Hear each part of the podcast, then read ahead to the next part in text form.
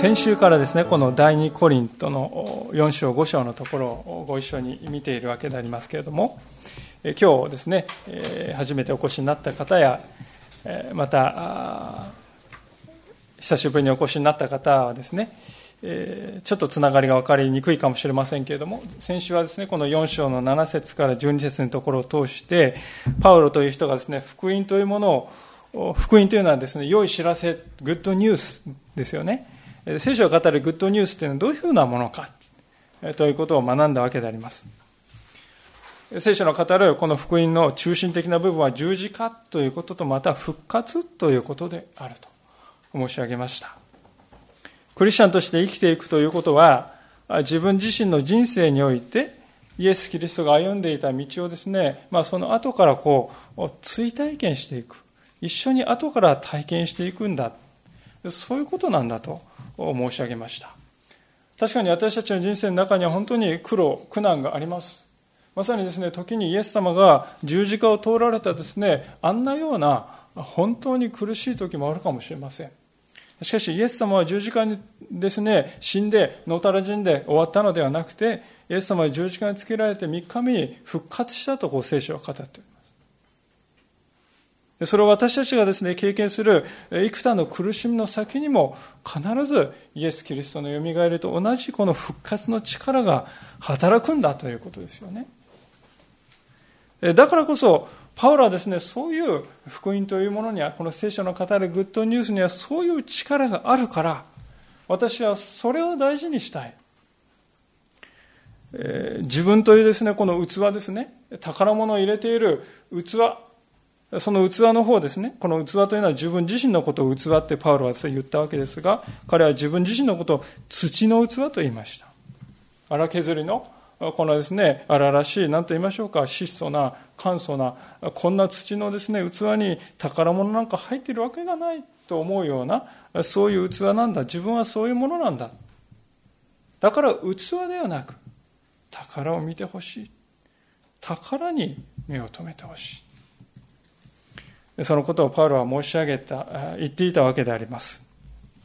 で、今日はその後に続く箇所なんですが、この箇所はですね、その先週のメッセージがさらに拡張されて、私たちにとって真の希望となるような素晴らしい約束が語られているわけであります。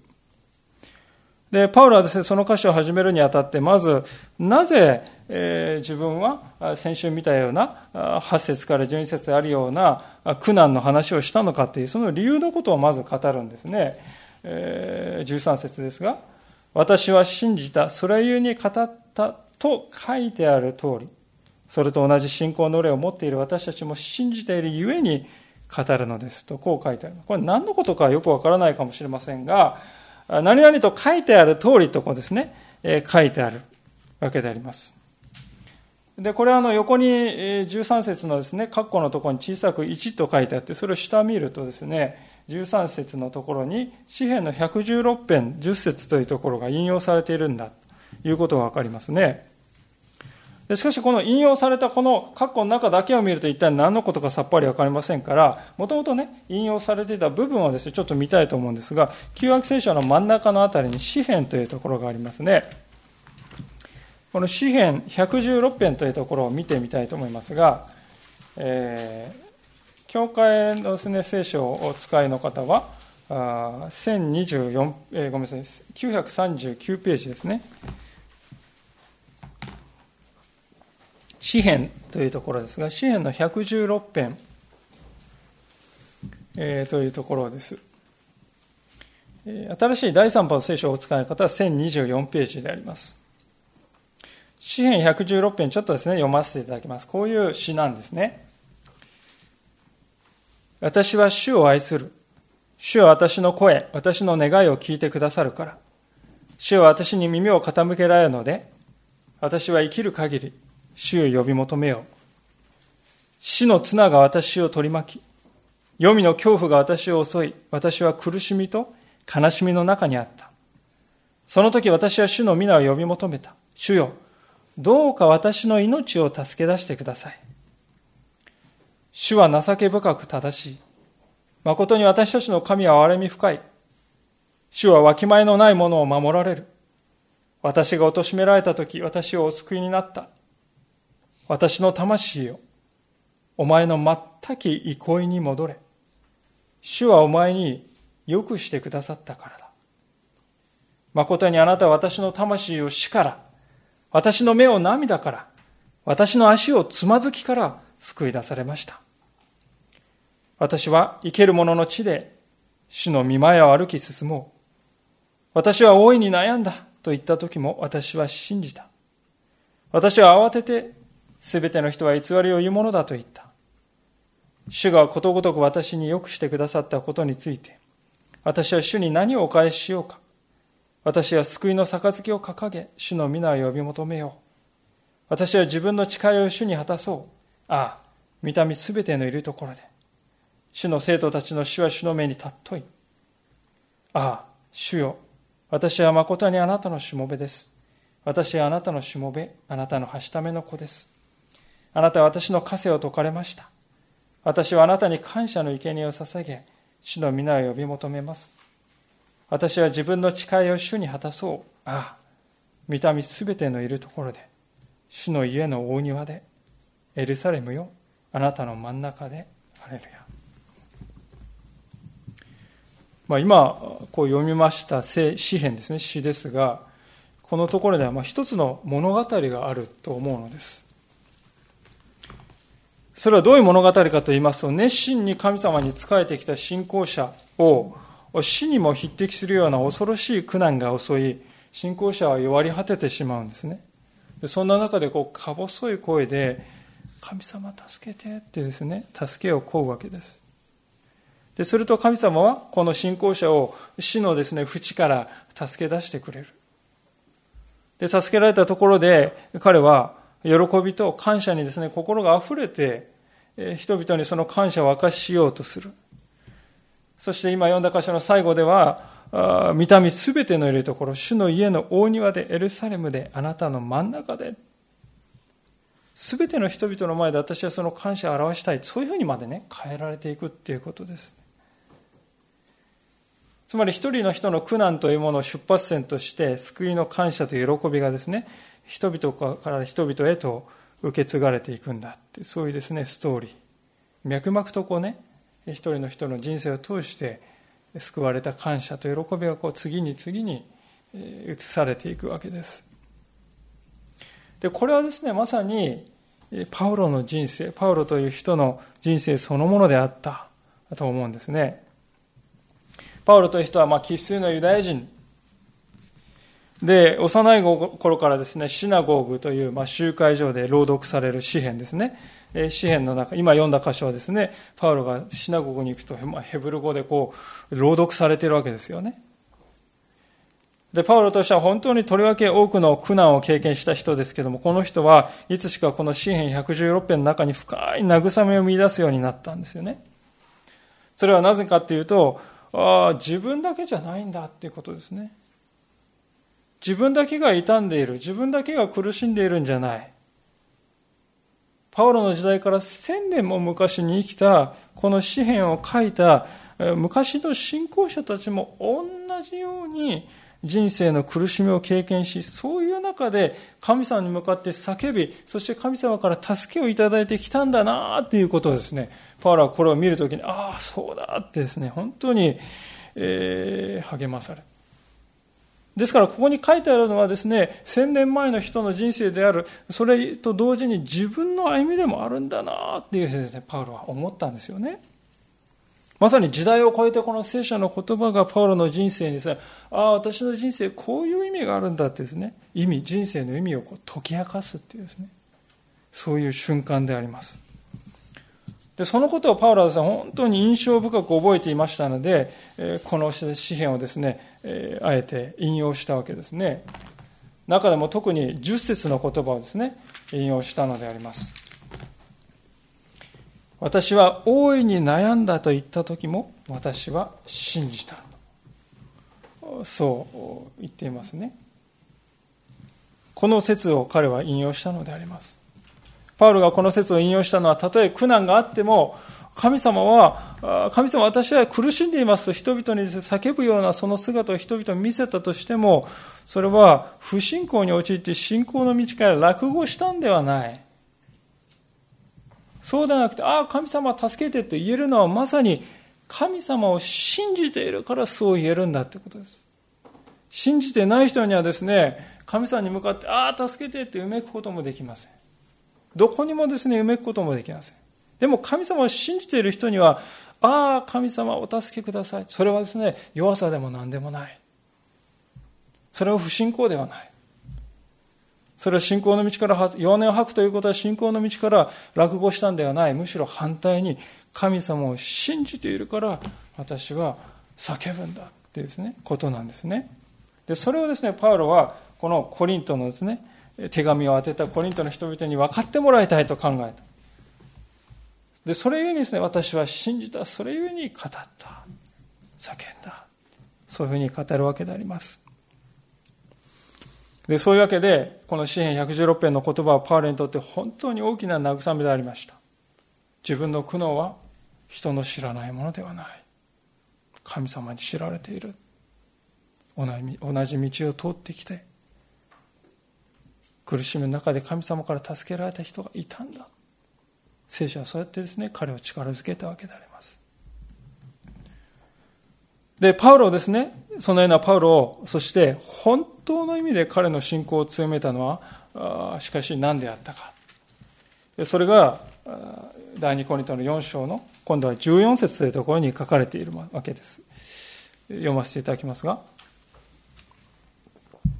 第二コリント4章14節それは、主イエスをよみがえらせた方が、私たちをもイエスと共によみがえらせ、あなた方と一緒に見舞いに立たせてくださることを知っているからです。こう書いてあります。パウロの信仰を本当の意味で強めたのは復活の希望でありました。この説にはですね、私たちがですね、持っているクリスチャンってね、何が希望なんですか何がいいんですかってね、思うかもしれません。どんな希望があるんですかそれはこれです。復活の希望というものを私たちは抱いているのであります。しかしこの復活ということはですね、しばしば誤解されているのではないかと思うんですね。私はですね、クリスチャンの両親のもとにこう生まれたわけです。そして中学3年生の時に、イエス様を信じるというですね、信仰告白をま自分の意思で行いました。誰から強制されたんでもなく、あ、本当に神様いるんだなと思って、信仰を告白します、信じますと。そして高校2年生の時もあるきっかけを通して洗礼を受けたわけで。これもまた誰から促されたんでもなく、本当に洗礼を受けようと心で決めて受けたわけです。で、その間ですね、私はまあ、教会を耐えることなく、まあ、教会に通ってきたわけですね。あ、これは自分の居場所だと思ってきました。で、しかしながらその中で復活と聞きますとですね、まあ、クリスチャンというのは悔い改めて信仰告白をして洗礼を受けて清められてそして死んでその後に復活だよね。です、まあ、そういう感じですね、まあ、順序があって一番最後に復活があるんだ、まあ、そういう印象しか持ってませんでした。ですから遠いんですよね、えー、小学生とかですね10代のティーンエイジャーのですね人に復活の希望がって言われると、はあ、復活ですかってですね、えー、はあ、遠いっすね。っていう感じ、まあ、平均寿命80歳とかですね、85歳という時代ですから、いや、まあ70年後になったら考えますみたいなですね、まあ、そういう遠い話で、まあ、あまり真面目に考えたこともないわけですよね、まあ、そんな感じです。復活っていうのは、まあ、死ぬ日がね、近づいたらまあ考えます。それでいいんじゃないですかって、そういうふうに考えていた。まあ、正直に言ってそうです。しかしですね、復活ということをね、意味を理解していないクリスチャンってのはどういう人かっていうとですね、行き先もなく旅をする人であり、あるいはまた、ゴールがどこにあるかもわからない、とにかく走り始めたマラソン大会のようであり、的がどこにあるかもわからないで撃ったですね、アーチェリーの矢のようである。そんなものではないかと思うんですよね。じゃあ復活って一体何なんですか？クリスチャンの希望って復活の希望ですと言われて、それは一体どんな希望なんですか？多くの人はね、復活と言われると、まあ、えー、なんていうんですか、ゲームでね、ピピピピンとかですね、グレードアップするとかですね、あるいはこう人生の失敗を全部帳消しにしてね、名誉を挽回してくれる、えー、している、そういう機会。えーっていうふうに捉えるわけです。まあ、復活といってですね、ちょっと古い話になるかもしれませんが、去年ですね、ソチオリンピックというものがありまして、まあ、浅田真央選手ですよね。まあ、もう覚えてらっしゃる方もまだまだ多いと思いますが、ショートプログラムですね、もう信じられない大失敗をしてしまって、そしてですね、その後に、次の日に、まるで別人のようなですね、フリールーチンですね、連議を行ってフィニッシュするともう感極まってですね、涙していましたね。まあ、その姿を見て私もももらい、ま、もらい泣きしようしてしまったわけです。いや皆さんもそうだったかもしれません。彼女ね、1日目はもう大失敗で、2日目は復活っていうですね、感じですよね。そうで、彼だ、彼女だけではなく、まあ、笠井紀明選手も41歳にして、あの大会で銀メダルを取った。まあ、奇跡の復活だってスポーツ新聞ですね。タイトルが載ったんじゃないかと思いますね。まあ、私たちが考える復活っていうとですね、まあ、失敗とか長いですね、低迷をですね、脱して最高のパフォーマンスを見せる。まあ、そういうふうにですね、理解されてるんじゃないか。で、聖書はね、復活の希望って言った時もなんとなくそんなですね、考えがある。まあ、いろいろこのようにですね、あるとまあ腰が痛くなってきて、えー、どこそこにね、なんか痛みがあって、えー、ね、そういうのから解放されても年も取らない、病もですね、苦しみもない、永遠に生きられるんだって、そういうですね、身体的なメリットがですね、主に語られるわけです。ですから、若い世代にとってはね、今が旬ですよね。もう病気とか死ぬとかいうことを考えることもないです。これからです。若い世代は。でそういう人に向かって復活っていうと、まあ、縁遠い話っすねってですね。別に今でも年なんか感じないです。病気もまあ、風邪ぐらいひきますけど、そんな大したことないです。永遠に生きる、まあ、今でさえね、なんとかやっと生きてるのに、まあ、勘弁してくださいよっていうですね、そういう声が聞こえるかもしれない。で、復活とは、お年寄りだけに意義のある話なんでしょうか。聖書が教える復活の希望というのは、今現に私は命の危険なんか感じてませんから、力を持ちません。そういうもんなんでしょうか決してそうではない。14節で、えー、神様は、私たちをイエスと共によみがえらせ、あなた方と一緒に見舞いに立たせてくださるとこうあります。これは復活の目的であると思います。それはよみがえりのイエスと共に生きるということですよね。主イエスをよみがえらせてくださった方が私たちもイエスと共によみがえらせあなた方つまりこの手紙を読んでいるコリントの大勢の人たち仲間たちと一緒に神様の前に立たせてくれる。共にということです。神様の栄光を目の当たりにし顔と顔と合わせて長年の友達のように神様と共に語らうと。復活はそれら全てを可能にするということです。私たちはその時初めてですね私のために命を捨ててくださったお方の顔をですね仰ぎ見るわけです。それは失われていた親子関係がですね完全に回復する時であります。聖書のストーリーというのはですね本当に何をですねが中心的にあるかというと親を捨ててみなしごとなった人間のがですねもう一度親のもとに帰っていくというストーリーであります。アダムとエヴァがですね私はあんたではなくこれから自分というものにあるいはまたこのサタンというこのものに従って生きていきますと言って家を飛び出してそして最後にはイエス様によってもう一度誠の父である神様のもとに帰っていくというそういうストーリーであろうと思います私たちは復活の時に宝刀の限りを尽くして遊び歩いていた宝刀息子をですね、何事もなかったように受け入れたあの父親の愛。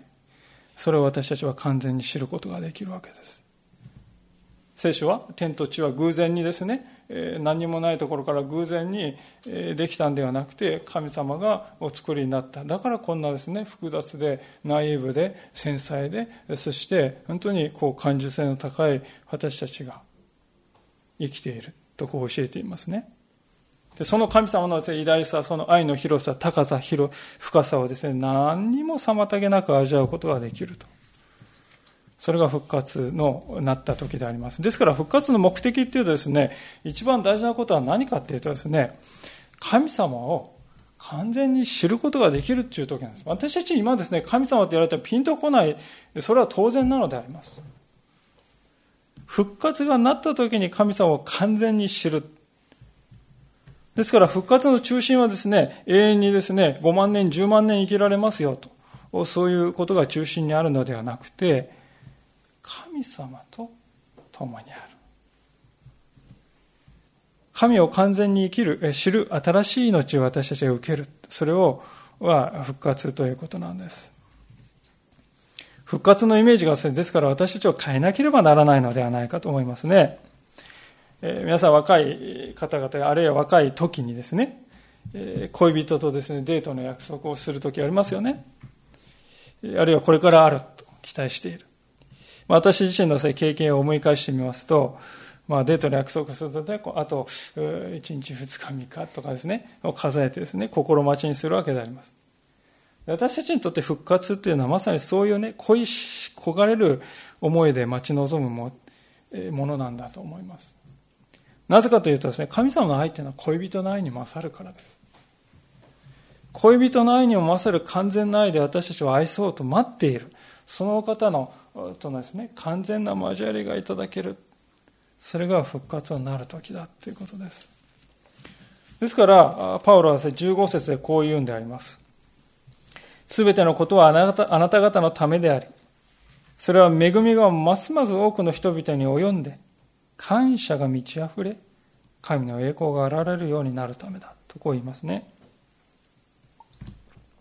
すべてはあなた方のためにと。パウロは言いました。あなた方というのは、この手紙を読んでいるコリントの人であり、今日私たちがここに来ている私たち、皆さん方お一人お一人であります。すべてのことはあなた方のためだ。私たちは自分の人生について誰かにこういうふうに言うことができるでしょうかパウロが経験してきた様々な苦難や苦しみや嘆き、それはすべてコリントの人々を始まってその背後にいる多くの人々にまで及ぶ。死んだような人々を生かすキリストの恵みが力強く届いていき、あちこちで私も人生を変えられました。私もどん底のように押し込んでいたところでイエス様の愛に気づきました。私ももう死のうと思っていたところで命に出会いました。まあ、そういう声があちこちで起こるでしょう。そしてやがて復活に導く神様の無限の栄光が表されるようになるでしょう。それが私の人生の目的なんだってかパウロはここで今言っているわけですね。そのために私は苦労していますと書いています。ここにはですねキリスト者の生きる意味というものは最もですねこうギュッと凝縮した形で表されているんですね。それはあですからですね今日私は問いかけたいのであります。それはあなたは何のために生きているのですかということです。言葉を書いてみますとあなたは誰のために生きているのですか？誰のために自分は生きているのか？パウロは神の栄光が表されるようになる。それが私の喜びであり私の祝福だと。そう言っているわけであります。ここにですね本当に私たちも立たせていただきたい。そう思うんですね。でそしてですね、そうしていよいよ今日の箇所のですね、クライマックスに達するわけであります。16, 16節でありますが、ですから私たちは勇気を失いません。たとえ私たちの外なる人は衰えても、内なる人は日々新たにされていますとこう言います。ですからっていうのはですね、前に書かれていることが理由で、それですからこうなんです。でそういう時に使いますね。パウロはなぜ勇気を失わないのかっていうと、ね、パウロは先ほどの問いに対して、あなたは誰のために何のために生きているのかという問いに対して、彼は明瞭なものを持っているからです。もしパウロが自分のために生きているのならばですね、自分のために生きているんだったら自分が虐げられたらもう持たないですよね。自分のために生きている人は度重なる苦難とかですね、試練が来てですね、押し流されてはもうダメだ。無力になってしまう。また自分のために生きている人は自分というものを飾ろうとします。この器の中に入っているものじゃなくて、器そのものをですね、飾ろうとして、私を見てください。こんなことができるんですよ。あの人に比べて私はこれだけ優れています。まあ、そういうふうにですね、えー、飾り立てていく。そうするとですね、どうなるかって言って、みんな外側だけ見て、ああ、すごいなって言って、内側のこと誰も見なくなりますね。でそうなると、パウロが語っているですね、この良い知らせっていうのはですね、全然人間に、人にですね、何も影響の与えないものになっていく。そうではない。パウロは自分は土くれなんだ。土ですね、土の器なんだ。それで私は満足している。自分ではない。この器の中に入れているイエス様の良い知らせ、つまり十字架と復活というものに私はフォーカスする。だから勇気を失わないんだっていうんですね。自分により頼んでいる人生っていうのは自分折れやすいですね。限界まで来るとポキッと折れます。しかし神様に折り頼んでいる人生というのはしなやかで折れない人生ですねこうぐーっと曲がってですねなるかもしれないけれども折れることはないなぜなら神様に信頼しているからです神は折れることがない。神様は心配することがない。失敗することがないお方を神と呼ぶのであります。だから私は勇気を失わないというんですね。パウロは続けて勇気を失わない。もう一つの根拠を言いますけれども、それが外なる人とですね、内なる人というところにですね、語っている後半の部分であります。たとえ私たちの外なる人は衰えても、内なる人は日々新たにされています。まあ、こう言われるとですね、ある人は、人間というのは外なる人、部分と内なる部分の二つの部分がある。まあ、外なる部分って肉体で衰えていくんだ。内なる部分は霊だから衰えないんだ。だからまあ肉体っていうのはどうでもいいもんで、えー、大事なのは内側のこの心とか霊の部分だってそういうふうに理解するかもしれませんが、ここで言われているのはそういうですね、肉体と霊をですね、こういわゆる対立させるようなそういう考え方じゃないですね。聖書は人間というものはですね、心と体とかですね、本当に分け目なく組み合わさった、統合されたものとして見ているわけであります。これは大事なことであります。というのは残念なことにクリスチャンの人であってもですよ、天国ってどういうところだと思いますかっていうとですね、多くの人がですね、なんかブワーっとですね、こう、実体のないこう霊みたいなブワービビビビビビビとかってバーみたいなですね、え、そういう霊が集まってなんか真ん中にこう杖持ったおじいさんがいてですね、まあ、そういう、イメージを持っている方が多いんではないかと思います。天国っていうのはそういうところのような気がする。そして聖書はそのようにですね体と霊がですね、対立しているかのような、そういうふうには教えていません。むしろ、一つとされている存在。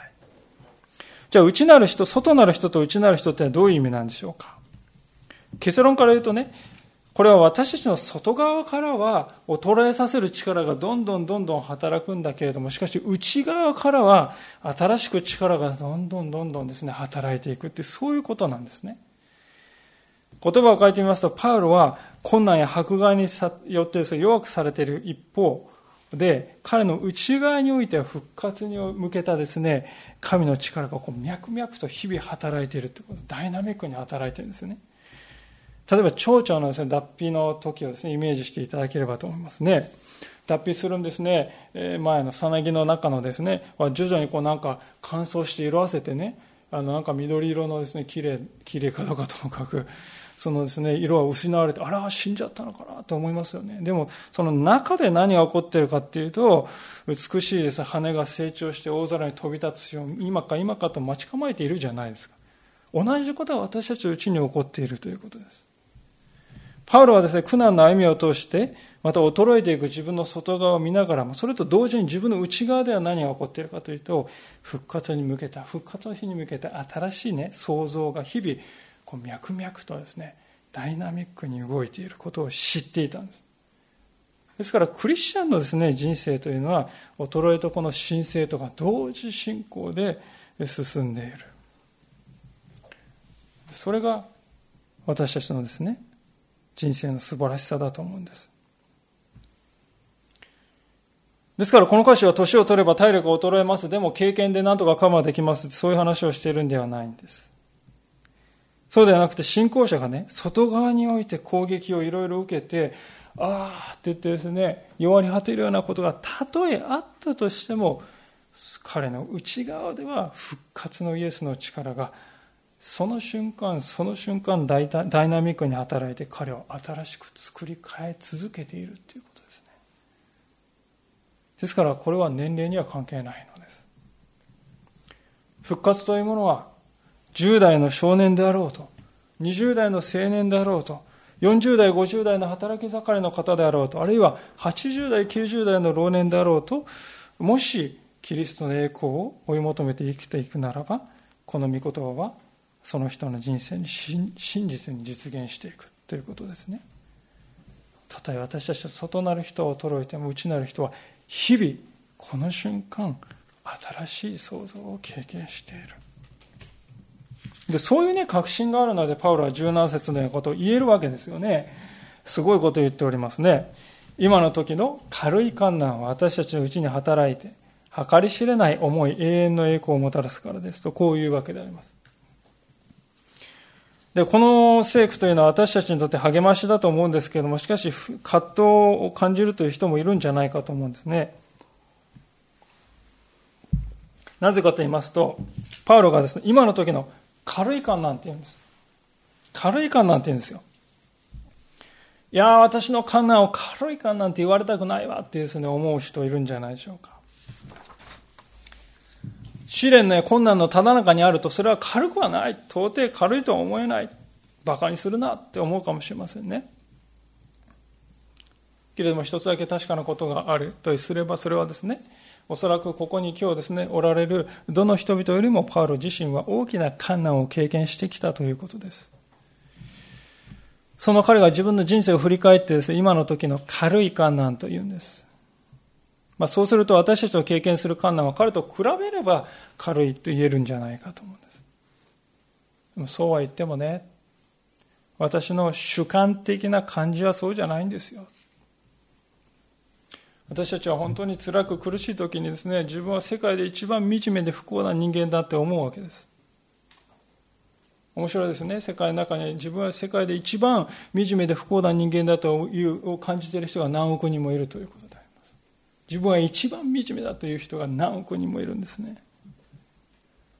私たちの自尊心はですね、いつでもあなたこそが人生で、えー、この世で一番辛い目に遭っている人ですよと訴えてきます。そうだ、そうだ、うん、そうだって言って慰めます。自分で自分を慰めます。時にですね、私たちは、私は世界で一番ひどい罪人なんです。一番ひどい罪人です。一番ひどい罪人が何億人もいるのも面白いですね。私たちは時に軽いものを重いと言ってしまうわけです。なぜそういうことが起こるかというとそれは本当の重みというものを知らないからであろうと思うんですね。まあ、一つ例を挙げたいと思いますけれども昨年ですが私はです、ね、こう iPad のです、ね、ミニというのを買いました、まあ、普通の iPad は大体これぐらいの大きさであります。iPad ミニっていうのはですねちょうどここの3分の2ぐらいの大きさなんです。で軽いのがいいなと思って買ったわけですが、まあ、届いてみるとですね重いんじゃないかと思いましたね。なんか思ったよりもうちょっと重い軽いと思ったんだけどなと思いました。でそれからしばらくしてですね自分が iPad mini を買いましたので、まあ、以前から使ってた iPad2 はですね妻にこう「はい」っててあげたんですね。で妻が使っている iPad2 を何気なくですね普段その後しばらくしてこう通りました。そしたらうわ重たいって思いましたね。なんてこんな重たい？こんな重たいものとても持ち歩けないと思いましたまあ、考えてみるとですね、iPad mini をしかし買うまでは、普通に iPad2 これいいよなってこう思って、えー、使っていたわけですが、iPad mini に慣れてくるとですね、これが重いなってこう感じるようになるわけです。で、その時ですね、初めて感じた、分かったんですけれども、重いとか、これが重いとか軽いとかっていう感覚っていうのはね、基準をどこに置くかっていうことでね、変わるんだっていうことですよね。基準をどこに置いて考えるかでね、全然そういう感覚ってコロコロ変わってしまうもんだなっていうことが分かりました。で皆さん、試練とか苦しみっていうこともこれと同じではないかと思うんですね。パウロは自分の歩んできた苦しかった人生、人生の苦しかったこともあったと思います。そのことをね、軽い判断言ったわけです。それはなぜかというとね、本当に重いものをすでに知っていたからですよ。本当に重いものと比べれば今の観難は軽いでそれはね本当に重いものは何かというとここで書いてありますように神の永遠の栄光の重さなんです。神の永遠の栄光の重さというものに感動して心を奪われていた彼は自分それに比べれば自分の試練人生の試練というものは重くは感じないと言ったんですね。神の栄光に預かるってそのことに比べればですね、一体、神の栄光に預かるということはどんなに重いことなのか私たちはあまりに無知なのかもしれません。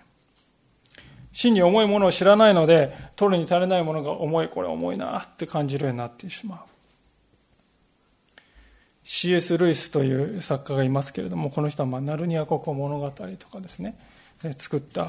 イギリスの作家ですでこの人がですね永遠のあごめんなさい栄光の重みという栄光の重みという本の中で神様の栄光の重みを次のように語っております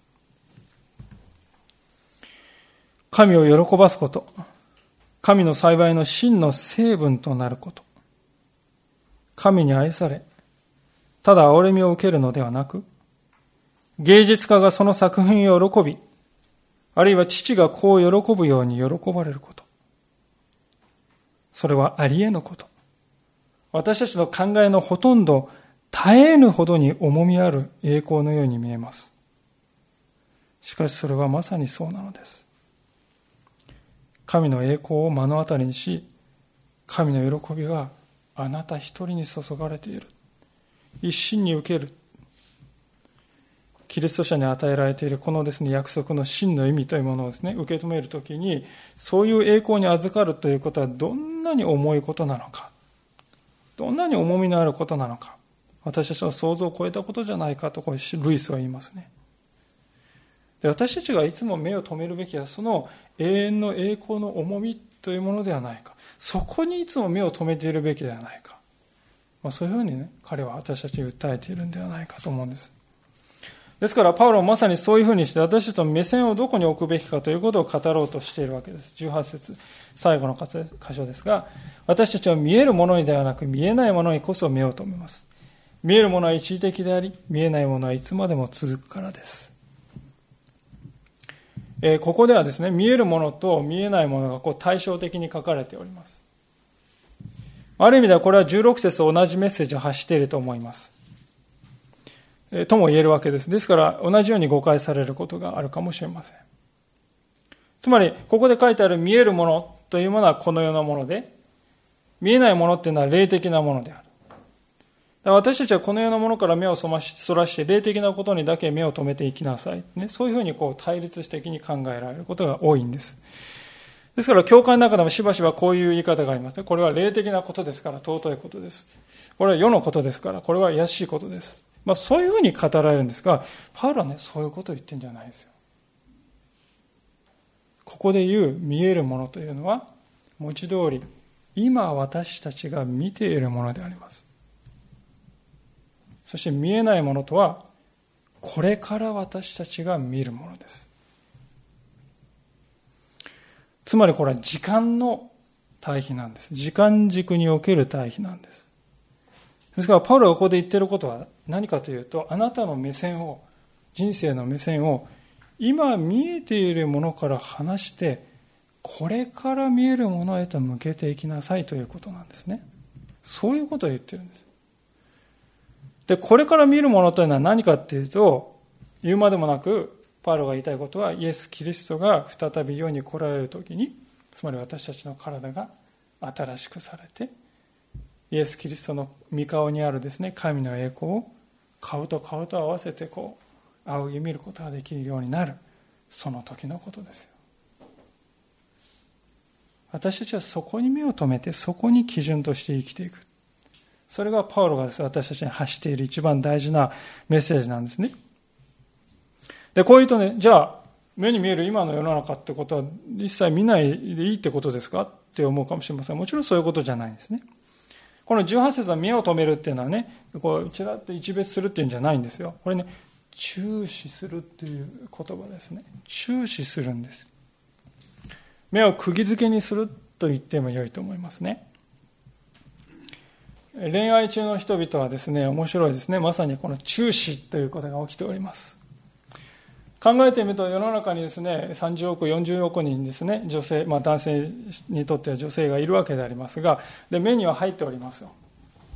しかし、なぜかですね、恋をしているときには、その一人の人だけにこう目がですね、吸い付けられるようになります。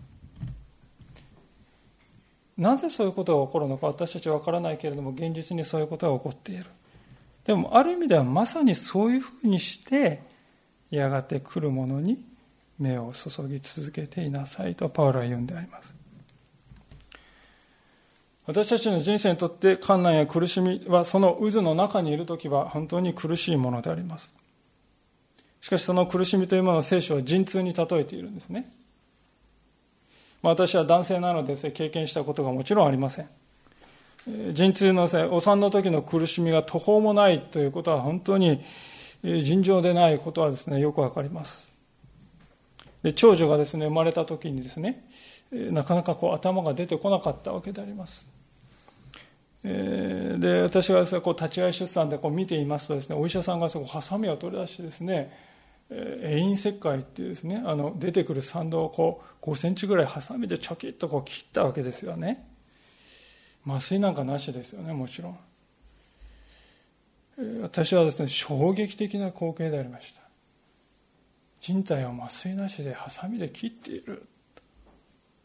で後でしかしですね妻に聞いたらです、ね「えそうだった?」とか言って言うわけですよね。全然気が付かなかったって言うわけですよ。で後から聞くともう切らないとねバリってこう避けて避けちゃうともう治りが遅いんで切った方がいいそうですね。切って縫合すればすぐくっつくそうです。でもそんなこと全然気がつかなかったって言うんですよね。